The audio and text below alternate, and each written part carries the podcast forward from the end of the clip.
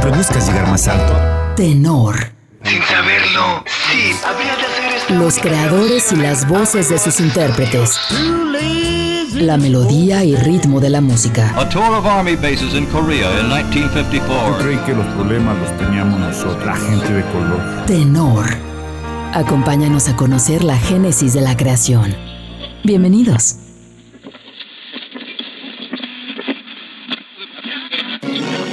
Ancho y profundo. Un puente de sillares romanos y el enjambre de torres y cúpulas de un gran templo. Dentro, escoltada siempre por sus fieles, adorada por los niños, una imagen pequeña y oscura, envuelta en el resplandor de los cirios, las flores y las joyas. Reina de la hispanidad, capitán general de las tropas españolas, patrona de organismos y entidades y heroína de mil coplas y romances. Las gentes besan la columna que marca el lugar donde, según la tradición, ocurrió el prodigio, y con sus besos desgastan el duro mármol. ¿Será preciso decir dónde nos encontramos? ¿Quién no conoce estas torres? ¿A quién no le suena esta música? Cada año llegan aquí millares de personas en peregrinación y otras tantas participan en los festejos de octubre, cuyas imágenes envían puntualmente al país entero las cámaras de televisión.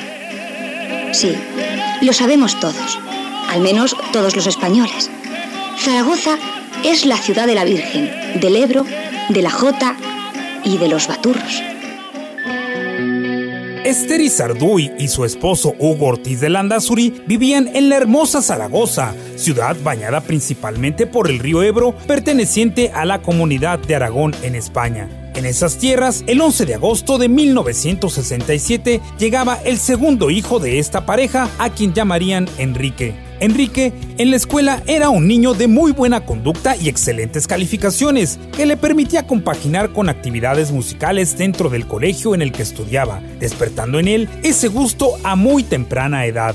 Yo fui un niño prodigio sin hacer ningún tipo de prodigio cuando era niño. Quiero decir que en realidad yo empecé muy, muy joven en la música. Empecé con 8 o 9 años a hacer canciones para una radio del colegio. Al principio hacíamos como canciones así populares y tal, y llegó un momento que las íbamos componiendo.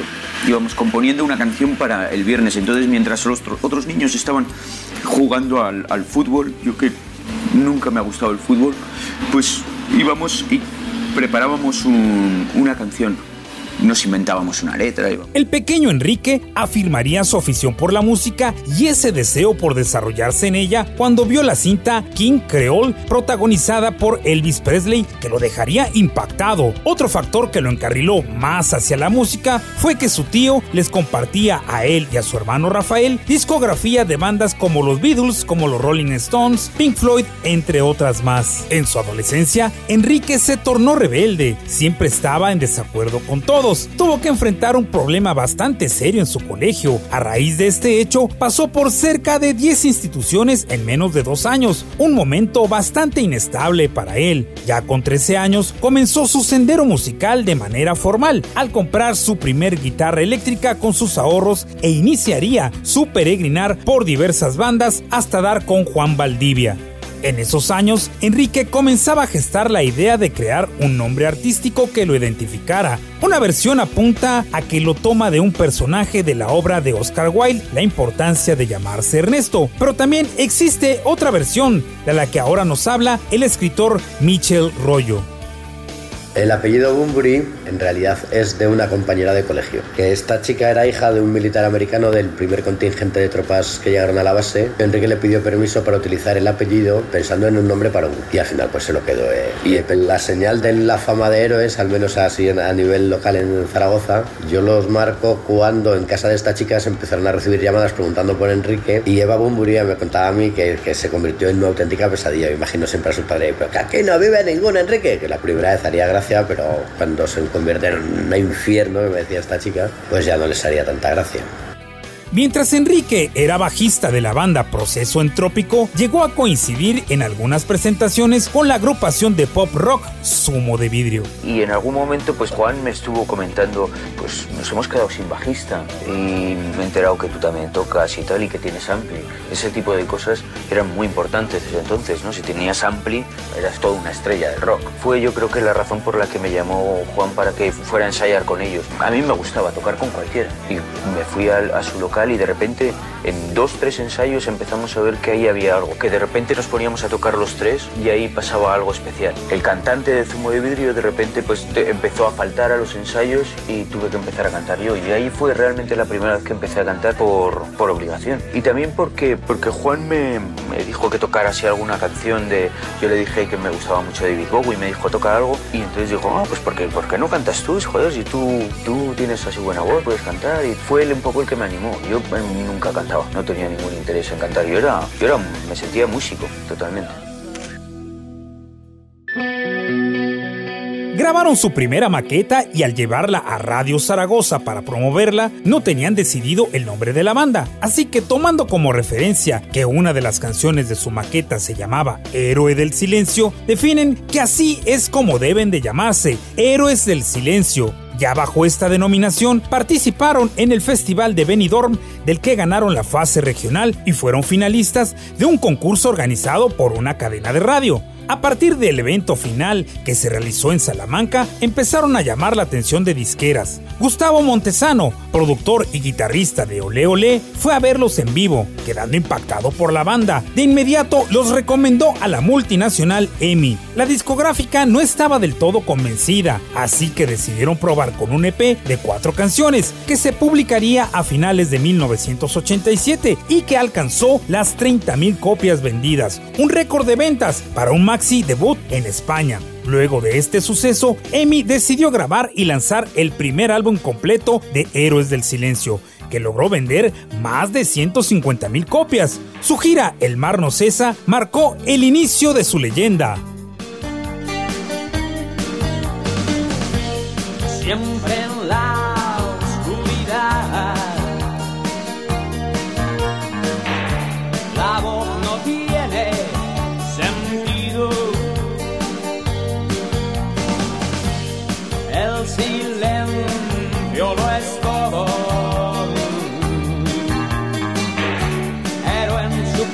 Propio olvido. En sus ojos apagados hay un eterno castigo. El héroe de leyenda pertenece al sueño de un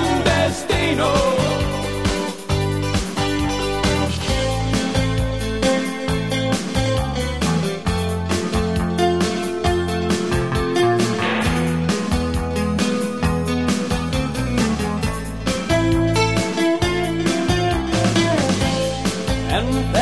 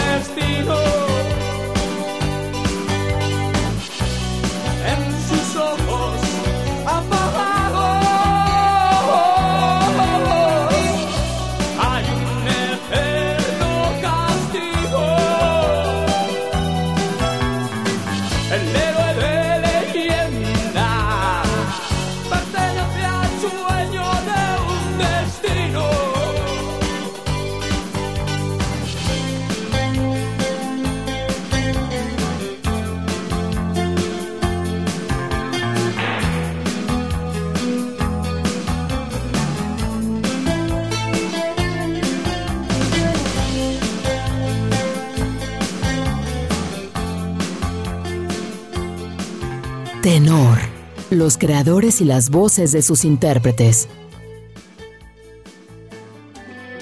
El manager de Héroes del Silencio de nombre Pito, quien también manejaba a bandas como Alaska y Dinarama, Loquillo y los Trogloditas y Gabinete Caligari, le hizo llegar el primer disco de Héroes del Silencio al productor Phil Manzanera, ex Roxy Music, con miras a que se encargara del siguiente álbum, Phil acudió a verlos a un concierto y al percatarse del potencial que mostraban en el escenario, no dudó en aceptar la encomienda. El segundo álbum de Bumburi con Héroes del Silencio llevaría por nombre Senderos de Traición y se publicó en 1990, un disco que fue bien recibido por la crítica. Además, les ayudó a incrementar su base de seguidores gracias a una mezcla de rock gótico, hard rock y letras más profundas e introspectivas, abordando sentimientos como la ira, la frustración, la tristeza y los efectos que causan las drogas también son mostrados de forma directa y explícita.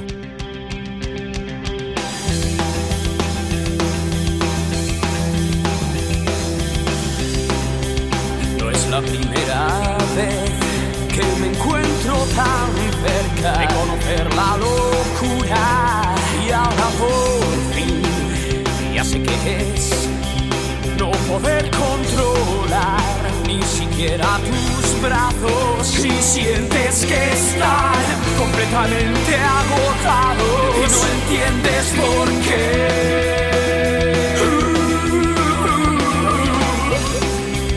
Antes o después debería intentarlo, someterme a su hechizo, olvidando mentir en otro nivel no querer recordar ni siquiera al pasado que sientes que está completamente agotado y no entiendes por qué.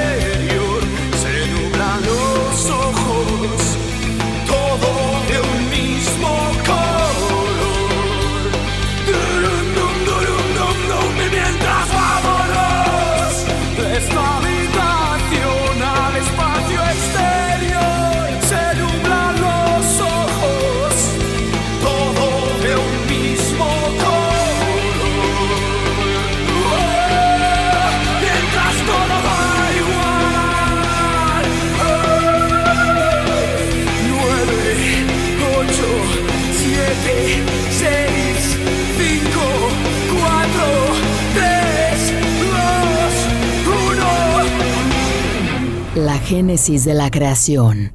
Tenor. Regresamos. Los creadores y las voces de sus intérpretes. Tenor. Continuamos.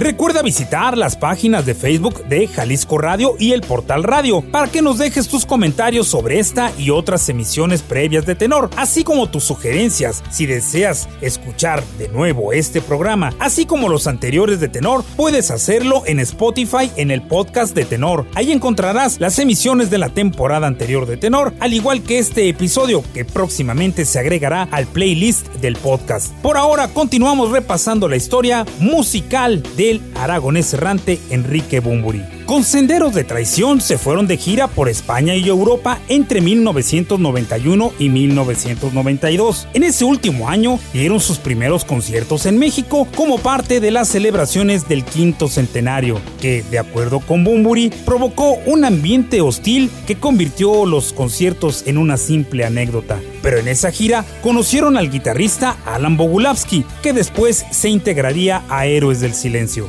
En 1993 retornan a los estudios para grabar su tercer álbum, El Espíritu del Vino, nuevamente producido por Phil Manzanera, que también participó con la guitarra rítmica en la grabación del álbum. Las letras de las canciones son más complejas y enigmáticas que en sus discos anteriores, entre las que se encuentran nuestros nombres, La herida, Flor de Loto y un tema para el que Bumburi se basó en la obra del escritor asturiano Alejandro Casona, sobre personas que deciden vivir marginadas de la sociedad en un mundo imaginario en el que el iniciador de este mundo de fantasía se enamora de la sirena varada.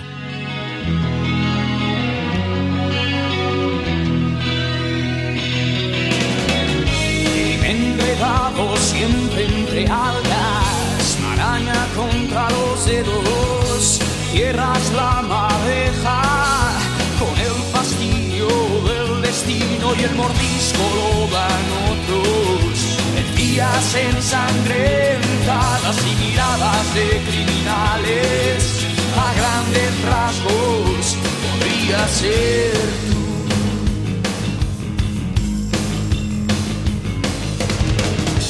Echar el anclavador y de un extremo largo ya y del otro tu corazón. Mientras tanto, tu sangra y el mendigo siempre a tu lado, tu compañero de viaje. Cuando las estrellas se apaguen tarde o temprano, también vendrás tú.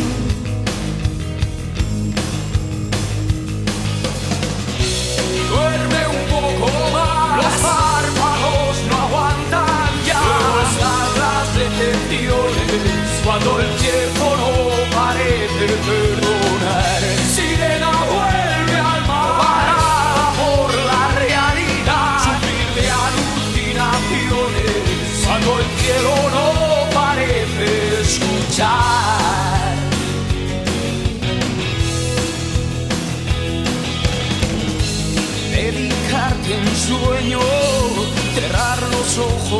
Sentir la oscuridad inmensa, entregado una luz como un laberinto de incertidumbre.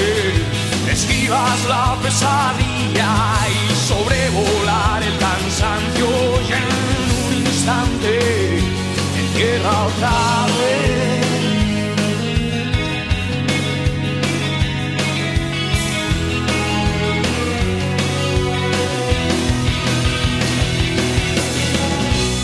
Miedo a traspasar la frontera de los nombres como un extraño. Dibuja la espiral de la derrota y oscurece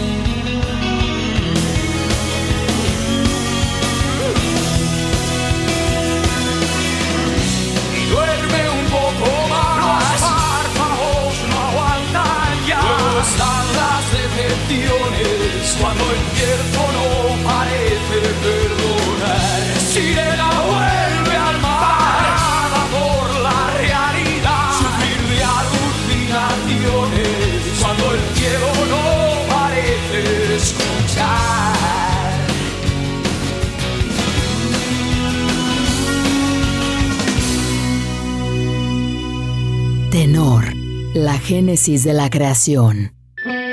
Tras la prolongada gira de este álbum que se llamó El Camino del Exceso, tal cual, una serie de excesos fueron los que terminaron por provocar roces entre los integrantes de Héroes del Silencio. Para hacer frente a esta crisis, se aislaron en la zona del Pirineo aragonés, en Benasque, donde decidieron cambiar toda la dinámica en torno al grupo, manager, productor, etc., con el fin de dar un giro radical a lo que venían haciendo. Para ello, se pusieron en manos del productor Bob Esrin. Para componer Avalancha estuvimos en, en Benasque, en un valle, un sitio idílico y perfecto para componer. Ahí estábamos los cinco con Alan. Era un momento importante para la banda. El disco, pues yo creo que quedó muy bien, representativo de lo que era Héroes en ese momento. Tras hacer los demos para su cuarto álbum de estudio en Benasque, se movieron hacia Los Ángeles en Estados Unidos para la grabación de Avalancha, un disco más potente, con cierta influencia del grunge y hard rock. Las temáticas sociales como la apatía, el estancamiento y buscando generar conciencia hacen una invitación a la gente a no quedarse callada y a expresar lo que piensan.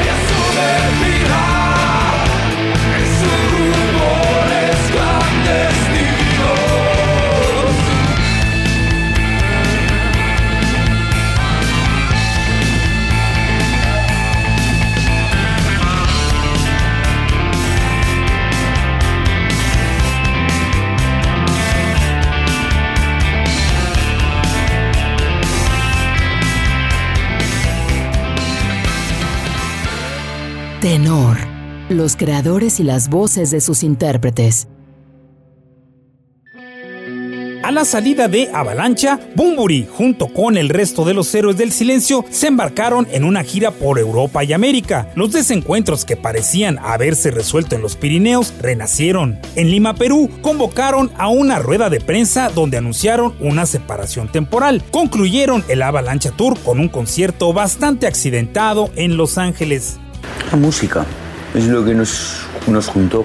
La música nos juntó, la música nos separó, que es lo que teníamos en, en común, yo creo. A la par de la gira Avalancha, Enrique, viendo hacia el futuro, comenzaría a grabar maquetas para lo que sería su primer álbum solista. También conoció a quienes serían su influencia para definir cómo sería su trayecto en delante, a Andrea Echeverry y a Héctor Buitrago, los aterciopelados. Nos conocimos más o menos en 1995 en un par de festivales en Puerto Rico y Panamá. De ahí empezó a brotar una hermosa amistad que desembocó en que Aterciopelados fueran los teloneros de Héroes del Silencio en una gira por España como de 25 fechas. No, 24. La última se canceló por allá en Canarias o algo así. Y nos pegamos un rumbonón.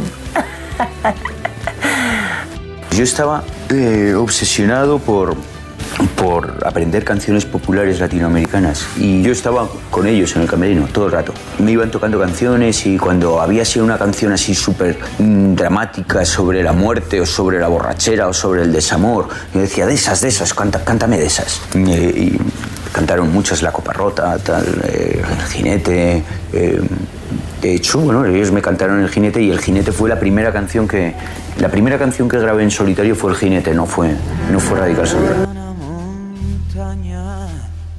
Va cabalgando un jinete, solito en el mundo y va a ver, la muerte. En su pecho una herida, va con su alma destrozada. Quisiera perder la vida y reunirse con su amada. La quería más que a su vida la perdió para siempre. Por eso lleva una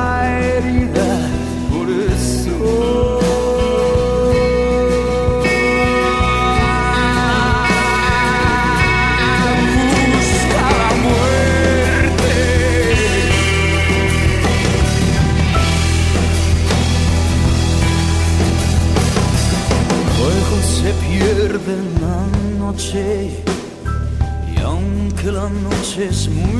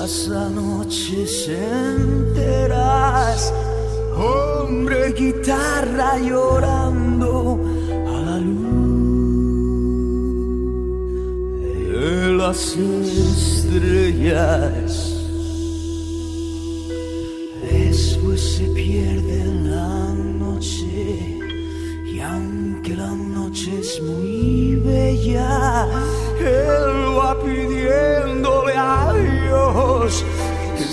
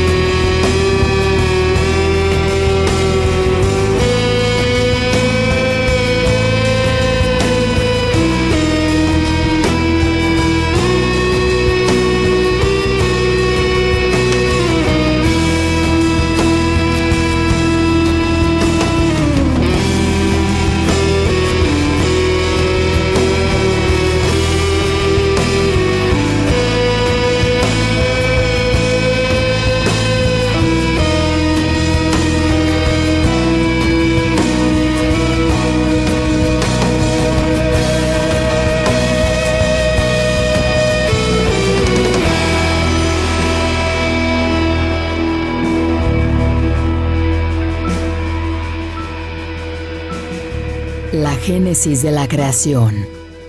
Tenor. Regresamos.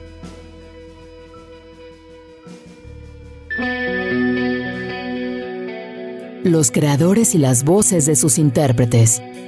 Tenor. Continuamos.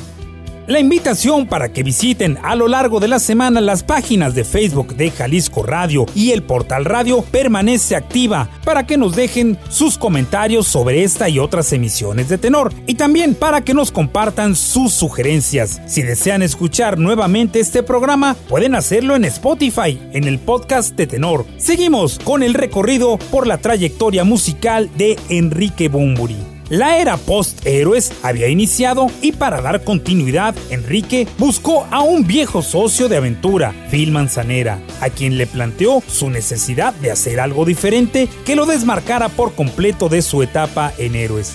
En esta búsqueda, Bumburi se acercó a la música electrónica, al techno rock con toques de psicodelia, con algo de sonidos árabes. El resultado se traduce en Radical Sonora, presentado en 1997 una prometedora apuesta del músico aragonés. Enseguida escuchas a Phil Manzanera. Me sorprendió mucho recibir la llamada telefónica de Enrique diciendo que él dejó a la banda, que Héroes terminaba y él iba a regresar solo. En cuanto pude, viajé a um, Zaragoza para platicar con él. uh, Sorprendido pero encantado, fuimos y él estaba um, muy interesado en hacer algo diferente. Me emocioné porque había un nuevo grupo de músicos y percibí que él se sentía liberado.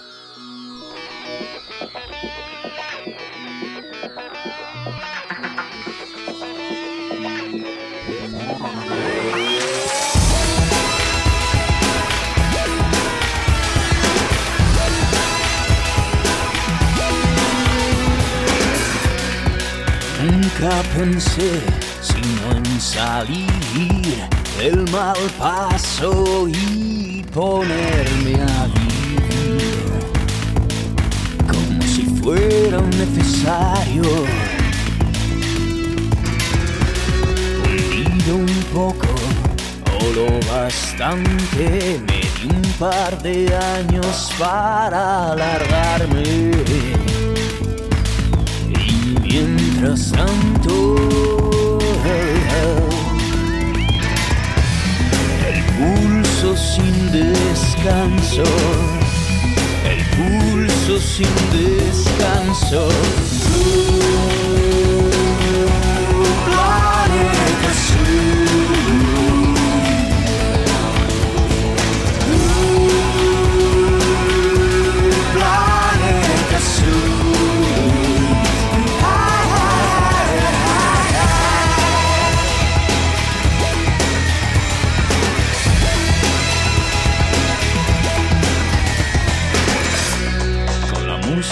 Otra parte, donde cada instante pase a ser una hora sagrada.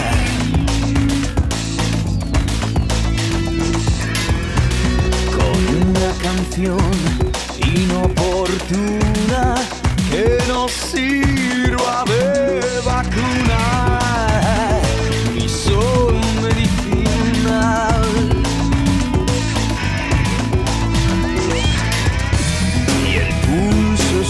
Descanso, el pulso sin descanso. Planeta Planeta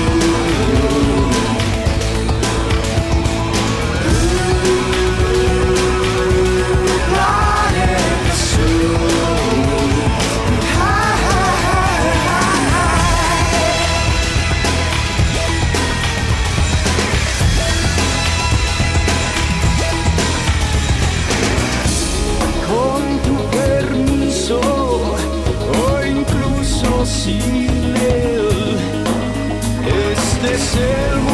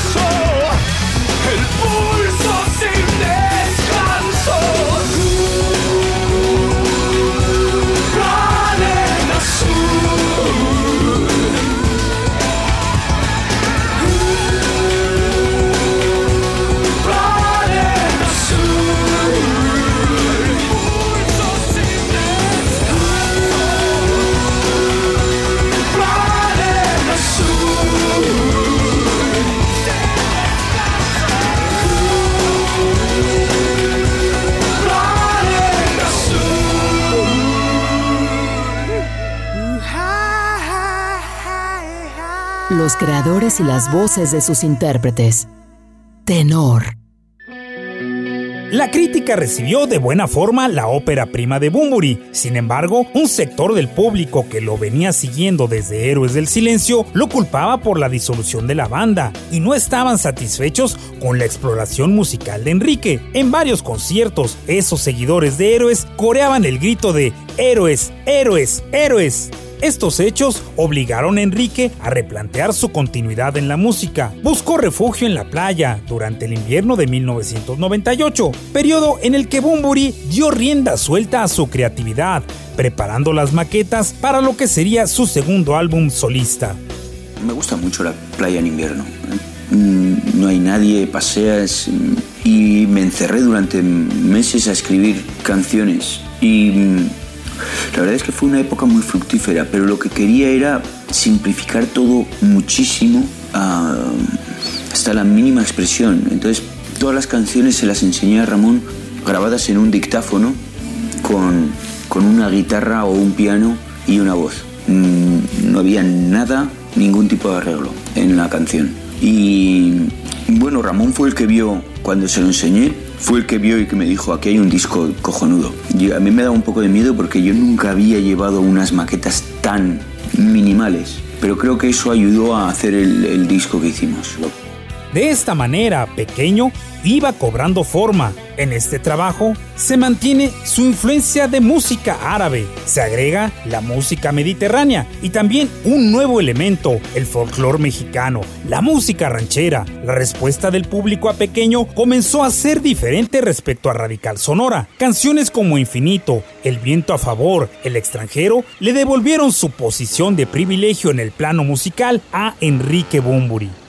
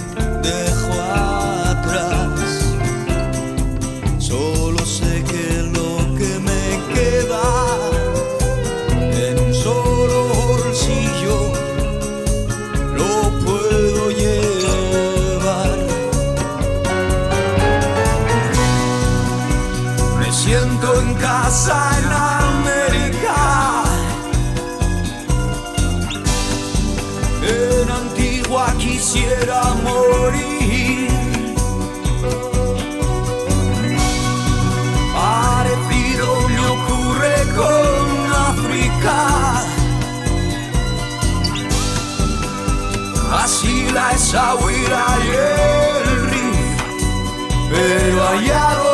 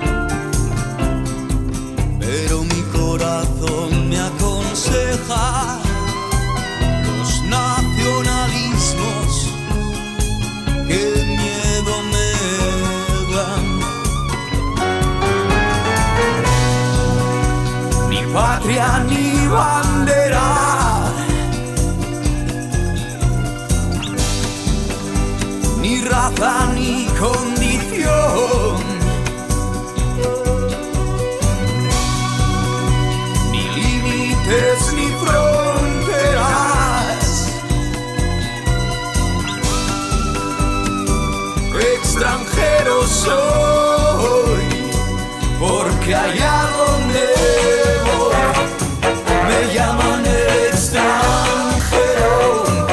Donde quiera que estoy, el extranjero me siento, porque allá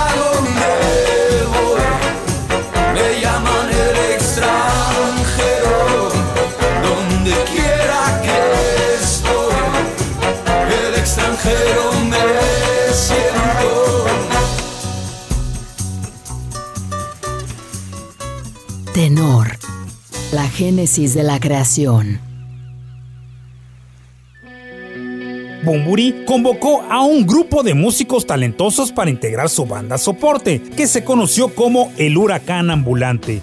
En compañía de ellos, realizaron la gira Pequeño Cabaret Ambulante, que se registraría en CD y DVD para ser el primer álbum en directo del aragonés. A finales del 2001, Bumburi estaba iniciando a planear el golpe final con el que pretendía consolidar su carrera como solista, que llevó un proceso de nueve meses para su realización, para el que además de contar con su banda soporte, otros músicos y amigos se unieron para colaborar con él, entre ellos Pedro Andreu, Kimi Portet, ex último de la fila, Shuarma de Elefantes, Carlos Ann, Adria Punti, Jaime Urrutia, entre otros. Todos ellos dejaron su aporte en un disco denso, marcado por la ruptura del matrimonio de Enrique con Nona Rubio. La portada del álbum nos presenta a un Bumburi que posa vestido como boxeador. La verdad es que me gusta mucho el mundo del boxeo. Me gustan las películas de boxeo, la fotografía en el boxeo y, y, por supuesto siempre he considerado que era una metáfora muy adecuada para todo lo que me estaba ocurriendo en mi vida personal y en mi carrera. Eh, boxeador que, que cae en la lona, noqueado, pero que se vuelve a levantar y sigue peleando, ¿no? Sigue luchando. Es un poco la historia de la vida de muchos. Antes de finalizar, te reitero la invitación para que a lo largo de la semana visites las páginas de Facebook de Jalisco Radio y el Portal Radio, para que ahí nos dejes tus comentarios sobre esta y otras emisiones de tenor. Si deseas escuchar de nuevo este programa, puedes hacerlo en Spotify en el podcast de tenor. Lamentablemente la emisión de hoy no nos ha sido suficiente para concluir el recorrido musical por la trayectoria de Enrique Bombori por lo que te invito a que el próximo sábado nos sintonices y nos acompañes a la próxima entrega de Tenor, la génesis de la creación. Agradezco infinitamente el favor de tu compañía. Soy Eduardo Ortega. Hasta pronto.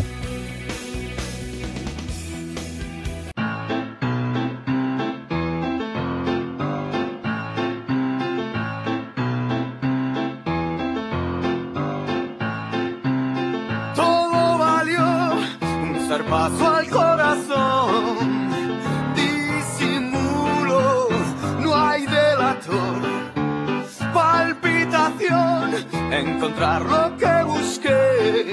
Trocitos de sospecha, siete siglas de papel. ¿Quién pudo ser? Quiero que seas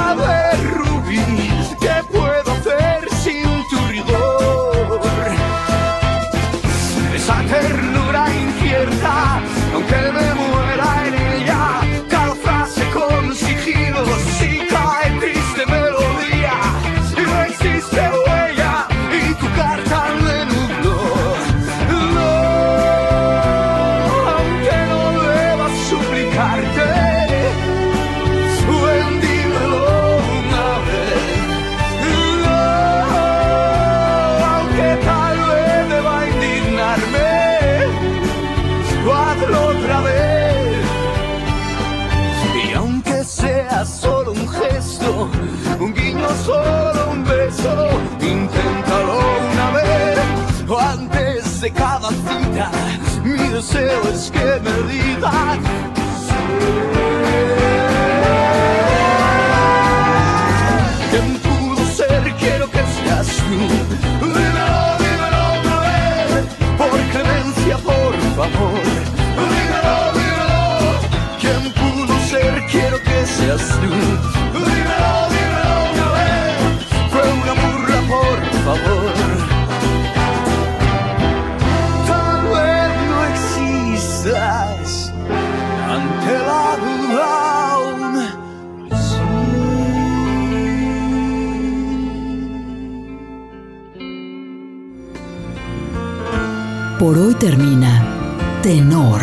Te esperamos la próxima semana en punto de las 8 de la noche.